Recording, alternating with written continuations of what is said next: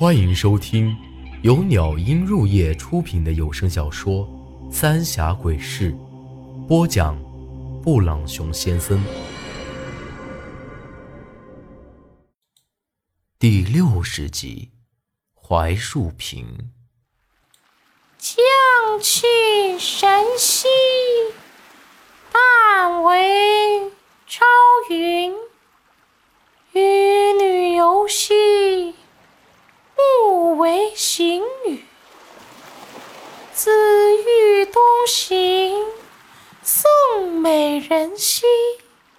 城里西会谷，传八兮，待吾。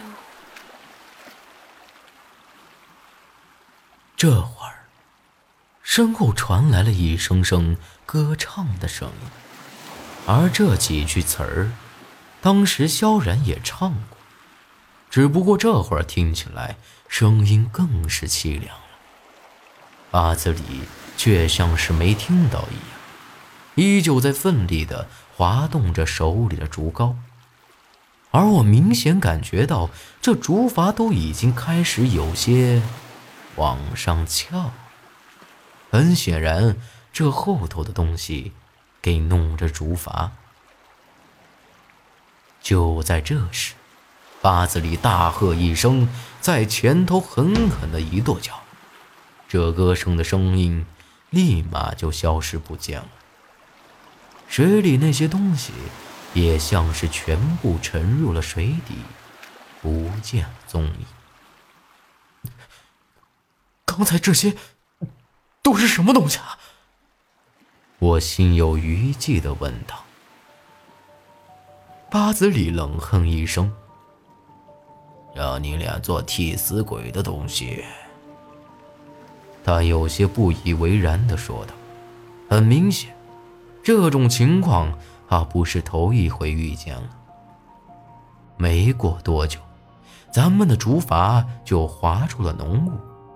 眼前一下子变得明朗起来，不过，也已经是后晌了，而且明显竹筏已经不在长江主道上了。再过半炷香时间，就可以到了。你们来槐树坪，就是找你说的那白什么什么人呢？八字里明显对我和苏丹晨的来意产生了质疑。啊，不瞒你说，是我爷临死的时候告诉我，咱祖上也住在这儿。这这不是找了个媳妇吗？就回来祭个祖。你当真是没听过白远堂？我还是有点不大相信这八字里的话。苏丹晨也是瞪了我一眼，但也没说什么。毕竟咱们没来过这地儿，只有这样才能够说得通。这会儿，竹筏子已经进入到了一条越来越窄的河道里，而且还是顺流。八子里也就不用再撑竹篙了，坐着船头，点了一袋旱烟抽了起来。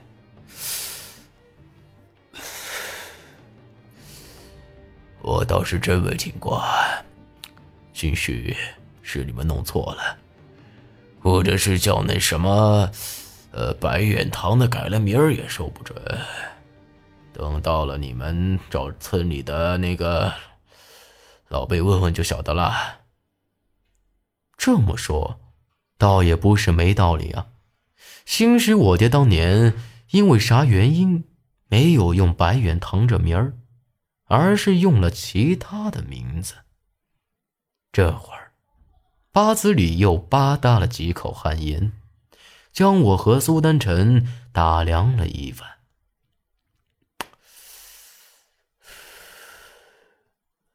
我看你俩还热娃娃，得提醒你们一句：要是没找到你说的那人，就赶紧离开那儿，顶多不能超过七天。我每天早上。都会出来一趟，到时候送你们出来。当然了，一百块，一分不少。这话倒是让我和苏丹晨感觉到有点奇怪了。这钱倒是小事儿啊，为啥要我们早点离开那儿呢？超过了七天，难道会出啥事儿不成？可我们问了好久，这八子里却什么都没说，只说让我们记在心里就成。看来韩半仙说的没错，这槐树坪。果然有蹊跷。越往前，这河道是越来越窄，最后只有一丈来宽了，也只能这竹筏能通过。倒是那地势却越来越平坦。绕过了一个弯之后，眼前更是一下子豁然开朗。而我也晓得为啥这地儿会叫做槐树坪了。远远的看去，这地儿就像是一块大平原一样，而后头的山也不算陡，清一色的都是槐树，大片的农田生机勃勃，还能看到很多田地里烧着火粪，青烟缭绕。一幢幢土房子都建得很是漂亮，一点都不比临江镇差呀。而且看样子住户也不少。而八子里说，这里老早以前也是长满了槐树，是老辈子给挖掉的，才有了槐树坪这村子。而这条河，则是把这村子都给围了起来。这里的人。可都是靠着这条河过活呢。难怪他说这槐树坪的人一般不会出去，这里完全就是一个世外桃源呢。虽然相对长江沿岸的那些村子来说，的确是偏僻了不少，不过这地儿可比那些村子都要好得多了。上了岸之后。八子里让我们先去他屋里简单吃点天色也不早了，歇息一晚，明儿个再去打听我们要找的人。这一路上，也遇到不少在地里忙活的庄稼人，对八子里都是客客气气的，对我和苏丹晨也是十分客气。看得出来，这里的人都是很热情好客。这村头有一棵十分粗壮的老槐树，高耸入云，树干起码得七八个人才能围得起来。这上头都挂满了红，还有一个青石打造的供桌，上头放着一个老大的香炉，里头插满了香了。八子里说。这树自打有这槐树坪开始，就留在这儿了，是一棵古树，也就一直留着。村里人都信奉神灵，这才挂红烧香，认为是这神树啊赐给了他们这块福地。话是这么说啊，可我和苏丹晨心里明白的很，这地儿一定有什么不对的地方。否则，我爹当年绝不会说让我以后不要再回这里了。而且八子里也说，让我们没找到人就早点走，不能待时间长了。八子里的屋里条件还不错，估计这些年做摆渡人没少坑人。不说别的，就说那屋里头的自行车、缝纫机。收音机和电风扇，也不是普通人家能买得起的。